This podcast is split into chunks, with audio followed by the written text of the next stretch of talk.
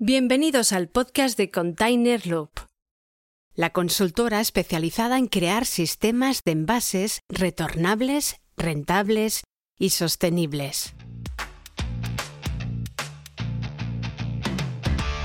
Con Esteban Fuica como conductor del programa y David Izquierdo como fundador y CEO de Container Loop.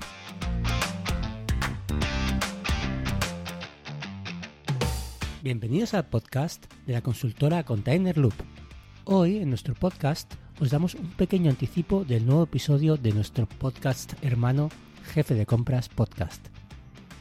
Sin, sin sospecha de que evidentemente somos un valor añadido, somos un coste, pero eh, un envío bien hecho y un envío hecho en condiciones, sin los tiempos, sin tener que pagar eh, paralizaciones o consecuencias o dando una mala imagen al, destinatario final de la mercancía, no deja de ser al final que si lo analizamos bien es un retorno económico si eso se hace bien y evidentemente una muestra de calidad de nuestro servicio.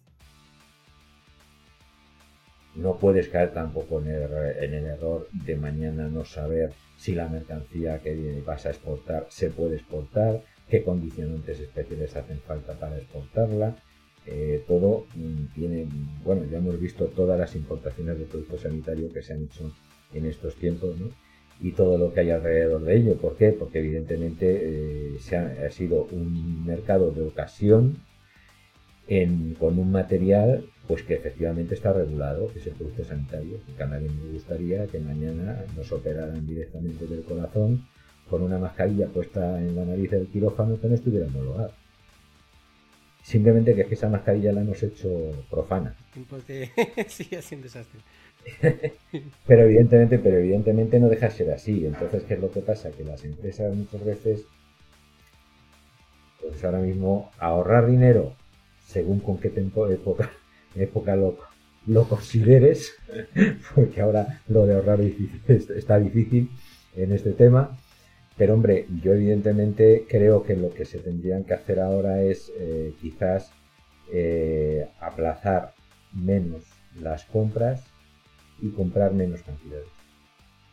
para poder gestionar bien también todo lo que viene a ser el stock. Sí, es decir, eh, vamos a ver, antes, yo qué sé, con mercados que, con, que conocemos nosotros desde la empresa, tú antes tenías clarísimo que tenías eh, cuatro compras grandes e importantes al año. Black Friday, eh, una serie de... ¿Y sabían en qué momento le iba a llegar el producto? Eso ya, eso ya, eso ya está desapareciendo. Ahora mismo es el mercado de de ocasión y la gente se está acostumbrando a comprar cuando tiene precio. Sin pensar, evidentemente, de que eh, va a comprar 30 días antes para mañana eh, meterlo directamente en la campaña de Navidad.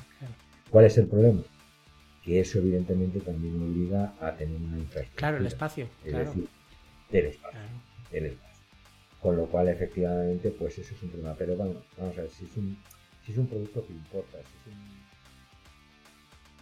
A ver, el jefe de compras en la actualidad, tal como está el transporte, tal como están los plazos, ahora le dice que se vende un 27% menos, hay que ponerse delante de un papel y, echar muchos números para acertar.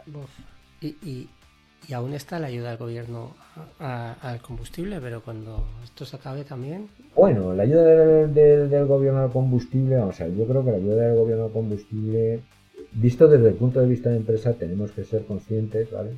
De que quien más o quien menos que tenemos una empresa, el combustible a día de hoy nos sale a 1,30. El particular lo lleva peor.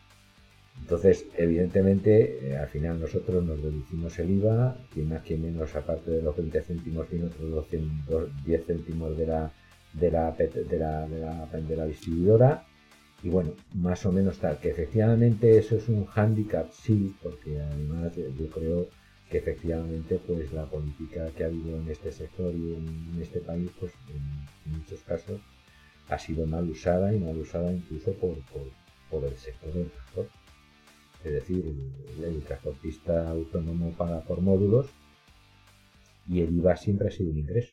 Si te ha gustado, puedes continuar escuchando este episodio en jefedecompraspodcast.com o en tu plataforma de podcasting favorita.